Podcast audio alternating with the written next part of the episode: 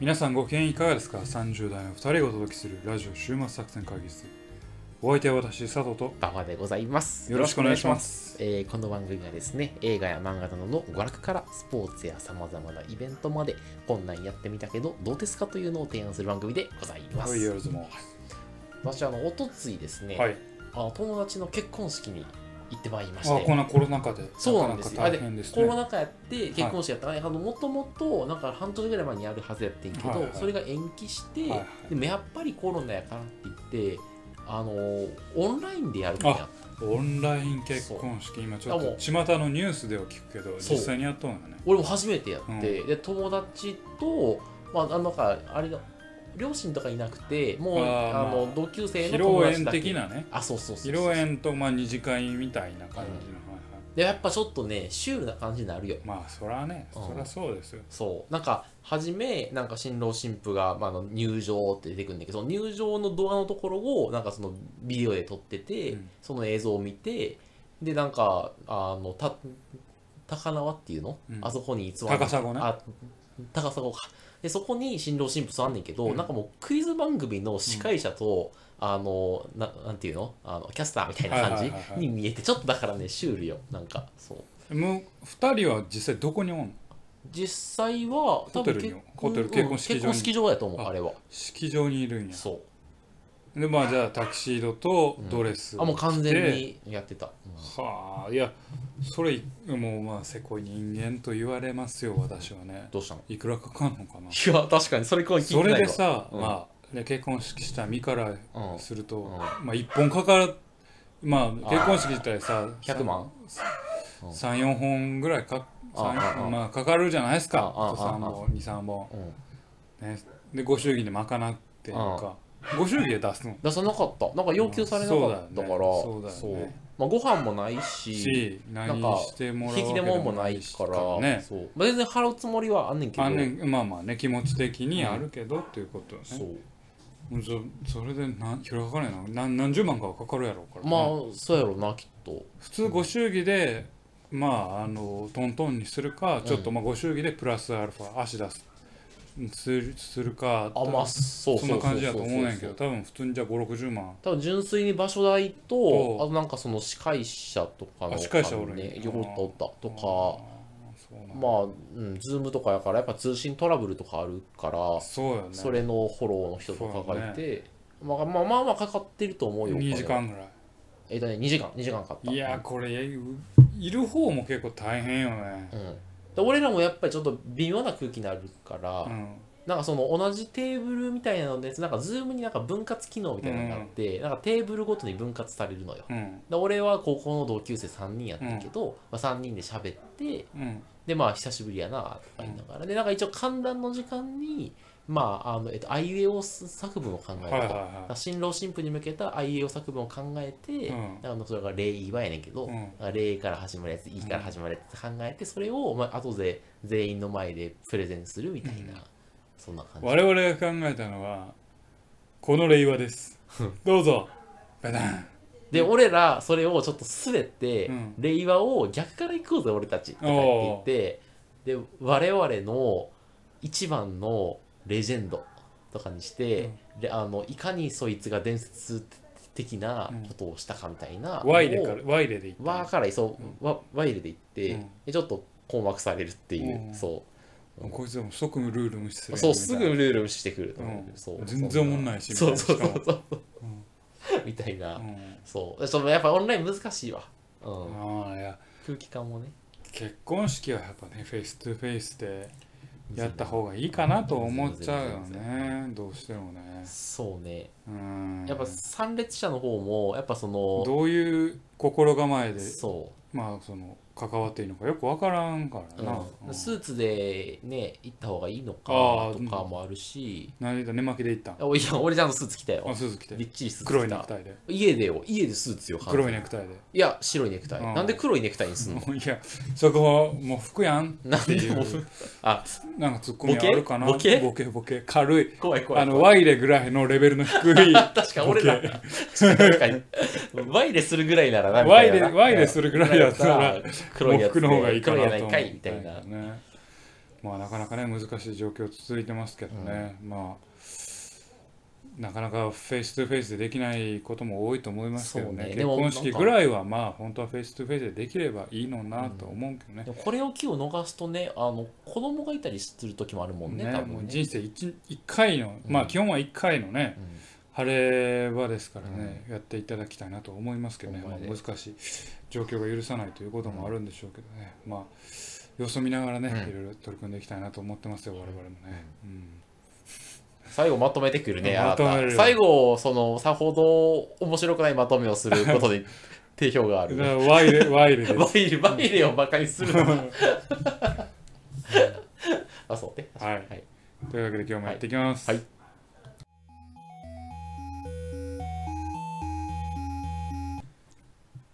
さあ今日もね会議を始めたいと思いますが、は今日のテーマはですね、はいちょっと一風変わったというか、ほううんあれですよね、はい今盛り上がってますねはい半沢直樹、はい、半沢直樹。えーこれが配信する翌々日ほですねこれ金曜日配信ですから、はいはいはいはい。日曜日に最終回を迎えは半沢直樹2が最終回。を迎えるとはいいうことでね、それにあやかろあらかろうと。うあやかうろうということで今回のテーマはサラリーマンが頑張る映画はいと、もう我々、ん。2匹目の2匹目の土土壌壌をを狙っていく、狙っていくスタン半スでね、沢直樹ロスのリスナーさんに向けて、向けて、うん、こう媚びてこういう熱いはいサラリーマンたちが頑張る、えー物語作品があるんだよと、その作品を、そうね。まあ、それぞれ1本ずつはい紹介するとはい。いうのが今回の企画でございますね。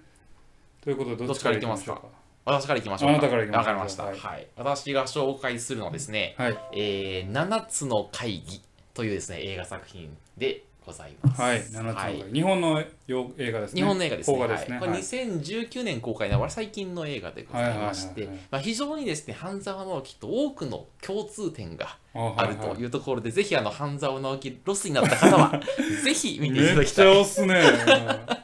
めっちゃ押しますね。はい、でがすごい共通点がありまして、まずですね、これ原作者が一緒なんでそす。う、池井戸さんですね。は。い、あの、はい、そうですね。はい。だからその同じ作品で、やっぱなんで、さ原作者が一緒だと、まあ、作品も共通点がまあ、雰囲気は似てきますよね。はい。でもちろんなので、ザ・日本の大企業を描くサラリーマンドラマでございます。はい。あのあの出世争いとか、はい。はい。営業部と経理部の足の引っ張り合いとか、はいはいはいあとし社内不倫とか、はいはいデータの改ざんとか、そういったまあ大企業あるあるを大ふん企だん業にあるあるですね。はい、一説によると、この7つの会議は、7つの滞在から引っ掛けたんじゃないかぐらいの感じで、まあ、そうなんじゃないの。うん、だからその中からやっぱ大企業に渦巻くね、うんそうあそのう。大企業病みたいなものをね。罪をね、はい一個一個描くと。はい。はい。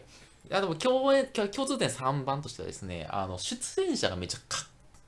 あの被って被るってるんですよ。はいあ堺雅人では出てこないんだけ坂ど、井雅人さんでははないい、。主演が野村萬斎さんなんですけど、まあ、あの香川照之さん出てくるのと、及川光弘さん出てくるのと、は片岡愛之助さん出てくあるみんなし被ってる北大路欣也さんああ の、そう、みんなか橋爪功さん、そう、もうみんな一緒なんですよ。ははいい、なので、まあ、あのほぼ、あの違和感なく見れると。はいははいい。で、まあ、あと、香川照之さんのやっぱり顔芸は必見であるというんう感じで、まあ、すごい共通点があるというところで、ぜひちょっと見ていただきたいなというふうにはい思はってます。い。もうその熱いところはどこなんかな。熱いところですよね。はい。熱いところをご紹介するとですね、あのね、会社の利益と、まあ、顧客の利益と、はいはいまあ、自分の信念みたいなのあるじゃないであ、すか。はいはでその間で葛藤するサラい。リ主ーマ人ン公サがラリーマンが。はい。描かれると。なるほど。でも一見なんかねえっとねマンネリ係長のもうなんかあのもうずっと寝てるみたいな、はいはいそういうなんかもうややるる気気なしを失った社員さはいんはい。の、あ野村大萬逆斎さ転ん大が逆転劇みたいなねそう主人公はいはいで一回その心を折られてるんだけどなんかねその復活していっってていう話で、オラって最後するみたいな、別にみんなすっきりするみたいな、そういう感じの作品でございます。どういったあらすじなんでしょうかはい、あらすじいきましょうか。はいあらすじはですね、まあ、あのちょっとこれ、ね、演出が変わっててですね、うんなんかね、あの主人公がまあ今言ったようなその、えーの野村萬斎演じる、あーえっとえっと、八角さんっていうその万年八角係長の人なんですけど、うん物語の展開自体は及川光弘が演じる営業課長の視点で描かれます。はいはいでなんかまあも物語の舞台は、まあ、中堅電機メーカはいはーのえ東京建電っていう会社なんです、東京建電はい、東京建電っていう会社ですと、であの香川照之が、まああのえっと、営業部長でもうとにかく売れとうん目標お前ら達成してへんやろうと、んあ売るよ売るよおーいみたいなそういうなんかちょっとあの、えーパワハラパワハかラ部長みたいなね。はいはいで営業会議でめちゃくちゃ叱責されるみたはいい。なはいはい。でそんな張り詰めた緊張感の中で野村萬斎さんは爆睡してるみたういな。んな感じで寝寝寝てると。はいで、はい注意すさされても、こんな会議に意味なんてないでしょみたいな感じで、もうちょっとね、車に構えてるというか、まあなんか不気味な感じなのうね。んで、その、あので、なんだけど、営業部長の香川照之は、その、八角さん、あのえ野村萬斎さんには、なんかね、えっと、そう見逃すというか、うんあんまりその叱責強くししないない。でなぜだとこいつはなぜこん許さなれてるんや許されてるんだろはいはういみたいな。で中であのは八角さんが全く仕事してないのにある時に、えっと有給休暇の申請をするんですね。はいはいでその直属の上司が切れて「お前のようなやつが有給休暇だと」と「バカにしすぎだ」みたいな感じで出席したら、うんその様子を八角さん、えー録画してたの録音してて、うんそれをまあ人事に提出するのね。で普通やったら、まあ、なんかその、まあ、みんなからすると、まあ、どう考えてもあの営業課長の方が有利だろうと思いきや営業課長が地方に飛ばされるのうよ、んで及川さんの目線からなぜあいつはそんなことが許され強るみがあるのかとそう不思議な男なのね。謎のそうう、んでなんかまあ常になんかにやりとしてん不気味な感じなのよ、うんでそれの謎を探っていくみたいな感じで物物語語がが進んでいく進行していく、うんでそしたら実はその背景にはいろんなまあ闇があるわけよ、はいはいはいはい。でまあちょっとちょっとだけネタバレするとその闇の中で八角さんはなんかあのえ池ひょうひょうと生きてるように見えつつ闇と戦っているのねそうそうね、でそれをその追ってきながら八角さんがじ実はなんか不気味ななんか人物かと思いきやなん本当はか正義の味方やった。あそうそうそうみたいな感じでっていうだちょっとだから主人公をうんなんかその人を主人公にするというよりはそのなんてちょっと観客の目目線からヒーローを見描いてるみるたいなってそいうう感じのね。そんな作品でそう敵は誰なんですか敵はですねこれ難しいんですけどあはいまあパッと見は香川照之あとはいいう部長でありまあ、その上にある、んまあ、企業北尾金也とあか北尾はいそういう人たちなんだけど、はいでもなんかねあの見ていくとやっぱその日本のシステムはいはいはい。みたいなのを構造みたいなところあそうの、そうそうえーに立ち向かっていくっていう大きい話になってくるわけうんね。なんかそのなんていうの今週あ今月にあのこの商品を仙台売れみたいなのが上から来て、でこの商品売ってくれたら、まあ、御社との付き合いは継続するんですけどね、はいはいみたいなことがあったりとか。とかそういう中でなんかあのデータを改ざんしないとどうしようもないとかみたいなみんななんか葛藤を抱えつつも、はいはい。まあやるみたいなだそういう意味でなんかなんていうのその不不正が生まれる仕組みというかのを描いていて、うんだそういうなんていうだからささっきちらっとそのも物語のやつで言ったけど、うんその会社の利益と顧客の利益とうん自分の信念みたいなのがすごい戦うみたういな、んそうそういうのをもうありありと描く的な作品でございますって感じですはいでもグッとくるポイントはじゃうんあいくつかあるんじゃないですか、はい、グッとくるポイントとしてはですねあのなんていうのあのねあのちょ一番おあどうぞ、大きいのはなんかこれって社会の役に立ってるのかみたいな、うん大企業サラリーマンの葛藤を描くのがですねうん本作のテーマでございますと、で俺この作品に知ったのはなんか大企業あのクライアントの人がすごい勧めてたのね、はいはいでこれに日本のサラリーマンそそのものだって言って、うん紹介をしててでなんかやっぱりだからその大企業の人からするとそういう葛藤とかああんのかなって思って、うんそういう意味だとちょっと俺今日ここで佐藤さんの話も聞きたかったあなたって大企業じゃないまあ、大企業です、ね、そういうさ、まあな言んうたらかねないの葛藤的なやつ葛藤なんかそのその葛藤の種類にもよるんじゃない顧ですか客の利益とうん会社の利益の相反みたいなやつの中で、あーどうなるんでしょうね私はその営業的な部門にいないので、そういうことを感じる機会は少ないというか、んうんまあ少ないというかないうんうんうんですねそうかまあ、大企業病で唯一私が感じるのはやっぱフットワークの重さ、ああそれはまあすごく感じますよね、はいはいはいはい縦ど割りみたどいんなな感じであるな縦割りみたいなところもあるしはははまあ一番すごく簡単なのは、うんけ決済をいろいろ回さなきゃいけないっていうのあーも当然ありますよねプはいロはいセはいスとしては。はいはいはいでまあ、海外展開もしてるとこれあんま言っていいのかわからないですけれども、やっぱり向こうの企業あ向こうの地方ああの海外の子会社とうん本社と経営方針とか持あっあていく方針が違うあいつら現場知らんやろみたいな、はいはいはいはいはいはいこっちの国の現場知らんくせに本社が好きやって言いやがってははよはははみたいうんなけどそういう反省があったからマネジメント方法を変えほうるとうんまたそのそれがやっぱりフットワーク世界のフットワークを重くしてはいはいはグいルはーいプ全体としてフットワークめっちゃ重なるほどね決断力なくなるなみたいうんうんなのもあったうんうりんしますよね。なるほそどねういうところはね、あんまこれ誰か聞い誰が聞いてるかわからないかうんうんうら、んちょっとあんま言えなあんいまな。具具体的な話はちょっとできない。ちょっとその ね、リスクがあるからね。あるから。なるほうど。んそうか。でもそうね。だからそうそういうなんか大企業の多分だけど、多分20代、最近多分だいぶ変わってきてると思うから、うん30とか40とかの人のちょっと人が見たら、ああ、大ザ大企業みたいなうん感じでなるっていうのが、まあ、この作品のまあ魅力。はいはいはい。で一番なんかねさ最後にえっとねえあのえっと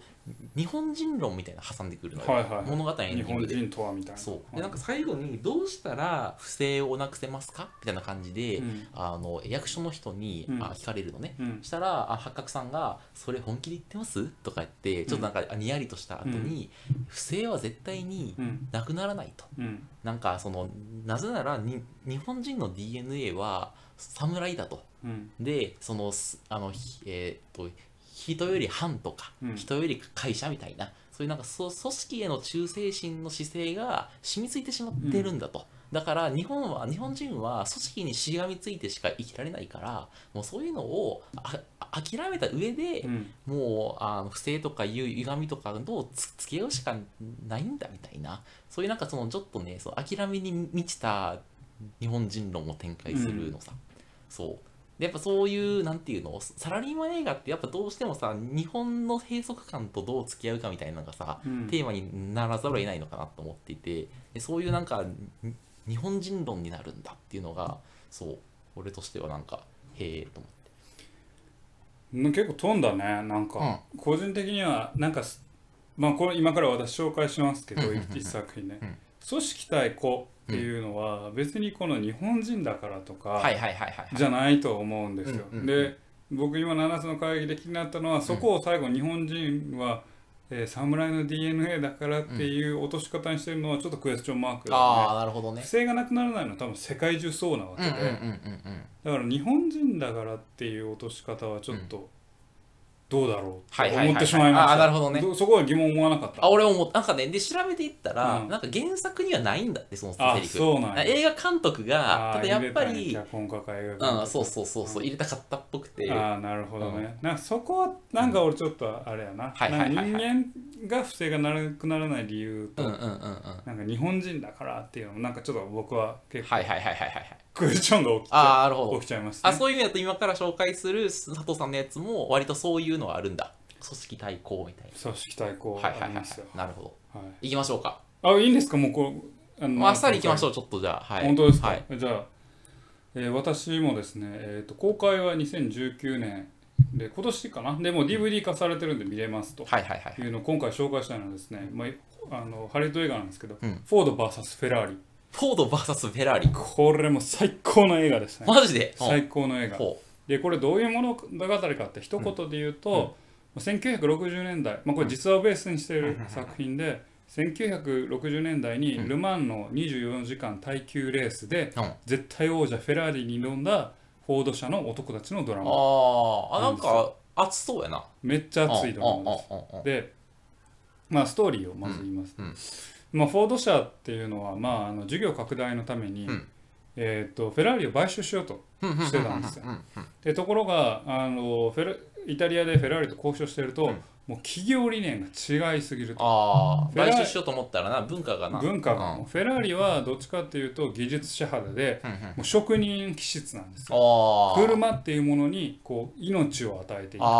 あー血を通わせるっていう職人かたぎな集団だった日本でいうとホンダみたいな感じやなホンダみたいな感じかうんうんな。で、フォードはもう大量生産。トヨタや。うんあああだから工場でいかに効率的にあああ車をたくさん作っていくかはいはいはいはいはい。もう経営理念というかもう思想が全然合わなくて、うんうんうんでえーっとフェラーリは、えーっと別の会社に買収される、うんでル・マンで、まあ、フェラーリはずっと勝ち続けてるわけ、うんうんうんでフォードはそれに腹を立てて、うんあいつら俺のらのあの交渉を保護にしやがってとはあはあはあはあ袖に振りやがってはあはとあはあこれはやっつけたらなあかんぞとはあはあもう目に物見せてやるって言っあてああル・マンでの復讐をあのおあの考考えるわけ、うんでもノウハウがないんですよフォードには、ーうんうんで唯一かつてル・マンでたえー24時間レースで優勝したことがあるんだけれども、心臓疾患で引退した、えーレーサーキャロル・シェルビーっていう男が、えーまあ、自分の自動車メーカーであるシェルビー・アメリカンっていうのを作って活動してたんだけど、うんうんうんフォードはそいつと交渉して、うんえー優勝するためのノウハウを教えてくれと。ほうほうほうほうほうで、うんシェルビーはもうあのドライバー引退してるから、うんえーケン・マイルズっていう、うんまあ、破天荒なドライバーこいつやったらル・マンに勝てるあル・マンでフェラーリに勝てるっていうことで、うん破天荒なドライバー、えーっとケン・マイルズを雇って、うんうんそのケン・マイルズとキャロル・シェルビーが、えーフェラーリあフォードでフォード社としてフェラーリに勝つっていうなるほドどラマなんです。あまあ、ーでもうけ結末は言っちゃうと勝つんですよ。あああフェラーリを倒すけんああこれはもう史実ですはいはいはいでもねとここ見どころがあっあてああこれはフェラーリまあ題名の通りフォード VS フェラーリの企業対企業のドラマであるようなフォーマットを見せていてまあまあうん実は大企業の内部構想の中で戦うシェルビーとマイルズを含めたエンジニアたちの物語なんですようーね。んそうなんだそうなんですはよははえどんな戦いがあるのその内部構想要は、あのシェルビーとかマイルズっていうのはエンジニアで技術者で、うんまあ、思想はどっちかというとフェラーリなんですよ。あーあのえっ、とえー、も早のづくりっぽいってことねそうは早いはいくはいていい車、あ血ーの通った車を作るんだ、そして我々はフェラーリに勝つんだっていうほう熱い思いがあるわけなるほど彼らには。あただあのフォード社の幹部層あー経営層っていうのはもともと考えてたのは、えー袖を振られたからああ保護にされたからそれをまあ復讐したいっていうことが一つーとなるほどねうんうんフォードを大量生産でかっこよくないあでル・マンででも買ったらあフォードの車買ったらこれかっこいいやんって言ってブランディング効果なるほあどこの費用に対してル・マンで勝つってことがフェラーリを倒すってことだけじゃなくてフォード車かっこいいっていうブランディングにもなるっていう経営戦略の一つとしてのはいはいはいル・マン勝利だなっるたほわどけなんですよね。目的と手段が違うのね違うわけそうだから彼らあの現場のエンジニアが考えることとん、え経営層を考えることはずれてるから、はいはいはいはい経営層は自由にさせてるようで、結構彼ら自由にやっていいよと言いながら、うん結構縛りつけるんですはいよはいはいはいはいだからシェルビーとかマイルズがやりたいようにやろうとしても、頭を抑えられるわああーわけかるわ勝手すんなってはいはいはいはいはいだからそこにマイルズマイルズは当然破天荒なやつだからうんすごく葛藤を持うんうんってこんなんやってられるかっていう思いにもいったりはいはいはいなったりしてするんだけどもそういう、えー企業の圧力企業内部の圧力はいはいっていうのを押しのけながらマイルズあるいはまあシェルビーが、えーか実際に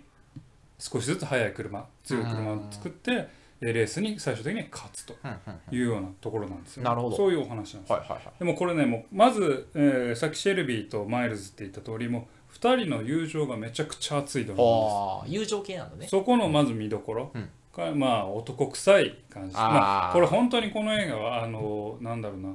えーっと半沢直樹が面白いああいう、まあ、完全懲悪、うん弱き者が強い大きいものを倒すっていう作品が好きな人には絶対合うと思あうし、そうなんだまああんまりね女性、まあ、半沢直樹の層もあれあのファン層もそうだけど、うん女性よりも男性に向けた映画ではあるっていうのは間違いないフォードまあフェラーリはちょっと男っぽいよね男っぽい、うんめちゃくちゃ男っぽい、うんでまあその男同士の友情ケンとあケン・マイルズとシ,、えーシェルビーの友情っていうのもあるし、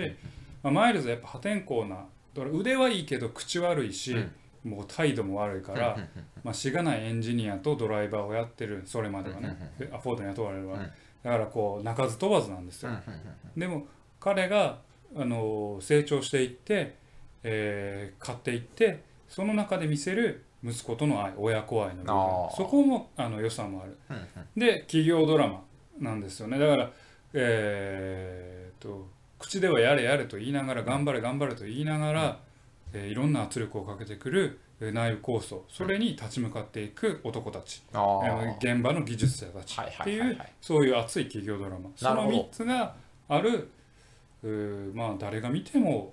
なんだろうなもう分かりやすい面白いドラマでかつこれレースのドラマなんでレースシーンがめちゃくちゃかっこいいですなるほどね、うん最後勝つかどうかみたいなね、まあなん要所要所で何回かレース出るからはんはんはんあのレースシーンがあるんですけどレースシーンもかなり迫力があってうんそこでも見な見応えあるから、はいはいはい企業ドラマで入るとどうしてもそのオフィスの場面とかそういう場面ばっかり感じちゃうけどそうじゃなくてちゃんとレースっていうまあ映画としてパッと見て熱くなれる面白いシうんなるほどーンがあるっていうのが結構いいことかななるとほどね思いますはい。まあとてもねいいこれねまあ最後あのこれ見てて誰が嫌いになるってフォードがめちゃくちゃ嫌いになるそうなの映画ではごえざないんまですだなんでだいやいやもう本当にフォードはあのマイルズとシェルビーの邪魔ばっかりしてくるわけああそういうことね、うんあーあーあーでなるほどねフェラーリは逆にめちゃくちゃかっこよくてあーあー最後これもね最後ネタバレになるなるんですけうどうあのーここ本当ネタバレなんでうん注意してくうんださいうんね最後もうル・マンの最後のレースでうんもうケン・マイルズがぶっちぎってうん勝ちそうになるんですようんもうこれはもうフォードいけるってなった時にマイルズのところに無線が飛んできて後ろからあのまあフォード社として何何社会出てるからこのレースねフォード社追いついてくるかうんら少し待ってフォード社ワンツースリーで横並びでゴールせよっていううんあの経営層からの無線が入ってく何るそれでうんケン・マイルズはもうここまで努力してきうてんうんうん頑張ってきてうんいやぶっちぎりの1位やうんうんのうんになんやそれっていう思いを抱うんうんくんでシェルビーもうんまああのシェルビーもあのサポートスタッフでいいねんけどうんシェルビーもなんやそれふざけんなってなんねんけどさあどうなるかっていうところでまあここはちょっと最後見てくだあーさオッケーオッケーオいッケーでまあ結局勝つわけですよはいはいそのはい試合うんでここでフェフェラーリの一番偉い人うんが一番最後のシーンで少しだけあのーもうめちゃくちゃかっこいいんですよイタリアうんのハットとかかぶってマフラーのもうゴッドファーザーの世界ですようんうんなるほどねうんフォードの経営層たちがなんかてんやわんやしてる時にうん唯一フェラーリの経営あの社長だけがあのケン・マイルズに向けて帽子をこう脱ぐんですうよんでケン・マイルズを称えるんですよフェラーリの社長があーはいはライバルであるはずのあの会社のレーサーを称えるんいですなるほどねこれめちゃくちゃやっぱりフェラーリはある意味である意味でというかもう技術者集団やからあのマイルズとかシェルビーの気持ちが分かるわけですうんうんうんあーそこでのこうなんか通じ合ってるって感もなんかすごくカタルシスがあるし、はいはいはいあそこもすごく気持ちよくなるし、で向こうは社長がそれをいろいろ分かっそてうると向こう分かってるここっちはどんバカ騒ぎしてるけど、はいはいはいケースを何にも分かってあああないっあああその対比をてねいう対比がねうそんそこがいいんですよはあで最後一応史実でケン・マイルズがどうなるのかっていうところもちゃんとまあオチというか後日談もあってうんこれもうすどこを取っても多分日本人が好きそうなお話なんですよへえね、ああじゃあなんかあれやんなその自分の上司が割とそのあの悪者というかそはいはいはうい中身は悪者なるほどねまあ大きい敵はフェラーリなんですようん当然うん倒すべき敵うんうんうはんでも本当のライバルはフェラーリかもしれないですけうどん敵は内部に中にいるとっはていいうはいはいそんなお話あー熱い友情とレースと休業ドラマはいはいはいもう本当半沢半沢やなのような暑さを、はい暑はさいをはいめあちゃあいくいちゃありねます。確かにうん、おうちの7つの会議はね暑さはねさほどないのあよ本当。うんあの ー主人公の人が割とちょっとあ車に構えてるかあら そうそうそうだからいいねそういう海外のねそういうのってあるんだねサラいリーやマン映画っね、てそうもう本当にね、いやあの企業ですよ。で、まあその最後のシーン、うんうんケンマイルズがぶっちぎりで優勝して、うんただ宇宙から追いついてくるから並んでゴールせよって言われた時の、マイルズの判断っていうのをよく見てほしいかなと思う、おこの破天荒で、俺は好き勝手やっていくぜ、うんっていうマイルズが最後の最後でどういう決断をするのかっていうところにをちょっとぜひ注目してほしいおしー彼の人間性っていうのも見るとなかなかね、まあ、なかなか面白いですいろんないい場面あるんですよあのちょちょっとね演出方かなって思うけど、シェルビーとマイルズが喧嘩すんねんけど、うん殴り合いの喧嘩すんねんけど、殴り合いうんうん、あのもうその場に場にあるものを持って相手を殴りかかんねんけど、でもなんか相手を配慮してて、うんなんか一瞬瓶を手に取ったりすんねんけど、瓶をパッて捨てて、なんか柔らかいものってポコポコ叩いたり、ちょっと可愛いなそううんかちょっと演出方かなって思うねんけうんうんどそういうなんかうんじゃれ じゃれてるじゃないうんまあ男の友情みたいなところはいもはいはいはい見るのもまあなかなか面白いしなるまほあどなんせ車かっこいいからうんうんうんレースシーンも迫力ありますしうんとてもいい映画でなるほどねだと思いますはいねはいはいだからなんかそのさっきの「ナンスの会議」もそうだけうんど大企業病みたいなのはあ俺がさっきの「ナンスの会議」の最後で疑問提したのうんは別に日本だからはいはいはいはいアメリカだからうんヨーロッパだからうん中国だからっていうわけじゃなくてうんある程度どこの会社も組織が大きくなるうんと現場と経営まあ層そうやのなうん観点の違いっていうのは出てきますようんね。それは当然のことうんで。だから俺は日本人だから不正がしないとかというのはちょっと違うのかはいはいはいはないまあまあとそう僕はね思うな。確かにうんうん組織論みたいな感じだそうそう組織論みたいな感じだと思うんですよね。まあとても熱い映画なんでフォード・フェラーリはいいと思います。なるほどはいうんという感じですかはね。いそんな感じでそすういかう感じねはいまああの半沢ロスになっても落ち込まないように、そうぜひ映画があるからね映画があるのでぜひ見ていただきたいとまあ熱くなれるサラリーマン映画ということでうん今回ご紹介しましたのは「7つの会議」と「フォード VS フェラーリ」でございました。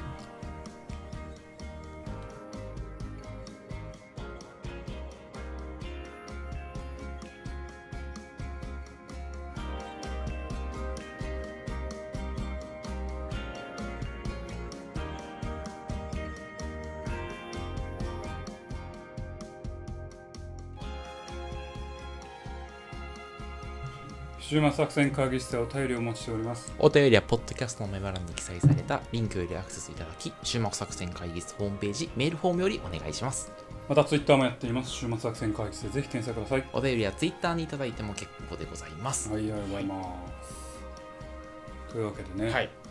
今日はまあサラリーマン映画はい。ということではい扱ってきましたけそうど、ね。この題材をの上げたのはねあなたなんですけど、はいあなた自身が半沢直樹見てないという じゃあ見ようと思ってた衝撃の事実見ようと思ってたの。はいちょっとこれ見てから、あの、この収録に臨もうと思ったら、うんそう、意外と、あの、今日収録しようみたいな感じになったから、じゃあ、ええか、と思って。うん、見てないそう面白い、丹沢直樹。うん、そうですね、面白いと思いますあよ本、当でも結構、うん、なんだろうなやっぱまあ現代にやってる時代劇あですよね時代劇なテイんストはだ。ねえ、どう、どういう意味で時代劇なのうんまあなんか、えー悪者あいい者がいてああ、はいはいはいはい。いい者がピンチに陥るけあどあああえー最後には最後で悪者をまあこの見栄を切ってあ 決め台詞で倍返しだって。あの、うん倒すとはいはいいはいはうい。ようなもうまあ分かりやすいですよねな誰るほどがね見てももうえー悪がどれで善がどれでっていうのがはいはいはいはいもうよく分かるなるほどね。まあ、それをなんかそのサラリーマンの世界でやったっていうのが新しい、ね。新い。しいのかもしれない、うんまあ、だからいろんいろんなツッコミどころは結構ね多いですよあそうなんだうんあの世間の人が突っ込んでるようにあすげえ機密情報をうん飲み屋さんで打ち合わせしてたりあ。いやそ飲みれ屋でやるめん っちゃや。機密情報でしょっていうああああああうんまあだからあるよねその昔の水戸黄門とか必殺仕事人とかを現代版にしたらこうまなありままあした言うみたたいらな言うたあらまあまあ言うたらそういうこはいはいとなんですあああよだからまあみんな見てても分かりやすいしはいはいある意味そういうシンプルさがもと一周回ってうん求められてるのかなってまあ現実世界はなちょっとし辛いから,、辛いからそのドラマの中でぐらいそういうなであとはまあ俳優さんたちのまあ力演技力というか絵力はいはいはいはいはいで結構持っていってるかなっていう感じ名言がないろいろ生まれてしるなますからね、あれ犯罪はヒーローのように扱われてるけどやってるけど結構どす黒いことやっそうなのもう犯罪すれすれというか犯罪アウトなことも結構あやあってますからそうなんだ そうなんだいやそれでも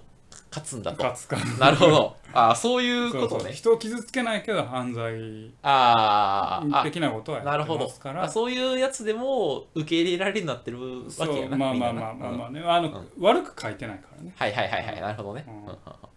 らまあなかなかはそういう感じですけど ねまあとはいうもののねせ昨今求められるドラマってどっちかっていうとそういうドラマではないじゃないですかうんうんうんやっぱドラマをもう人が見なくなってきてますからああそうね確かにうん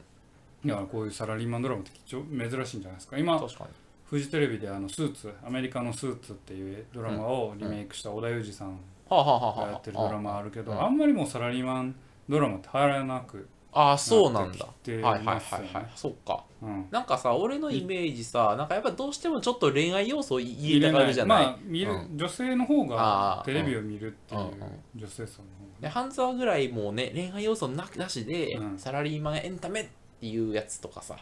俺はでもそっちの方がええわ方がまあまあまあね、そうそうだろうねうんまあ世の中のサラリーマン頑張れっちゅうことですよね まとめ方があれやけどな、うんまあそういうことなんだ、まあみんなどっかそういうのを求めてるのかなだから,、まあだから言いたいことも言えないから、そんな世の中じゃってやつやそなうポイズンしたいわけですすよ。 ん半毒をな沢半沢に言ってもらえるそれにみんな語る人を覚えてるというなるほどことなんでしょう、はいそういう意味では今回紹介したフォード・フェラーリはもうちゃんとうん弱い者が勝つっていうなるほどあでもどうかなちょっと最後の結末はあれだけどまあちゃんとそういう結末になってるんだなるほど俺そういう意味ではちょっと7つの会議は自信がなくなってきた 不正はなくならないっていうか諦めんのかいってなるから諦めちゃってるそうそうそうまあねそういううーフィクションの中だけでもね、楽しめれば、ねはいえーまた生きる活力になるんじゃないかなというふうに思います。はいよくお送りしてまいりましたラジオ終末作戦会議室本日はこれにてお開き開きお相手は私佐藤と馬場でございましたまた聞いてくださいさようなら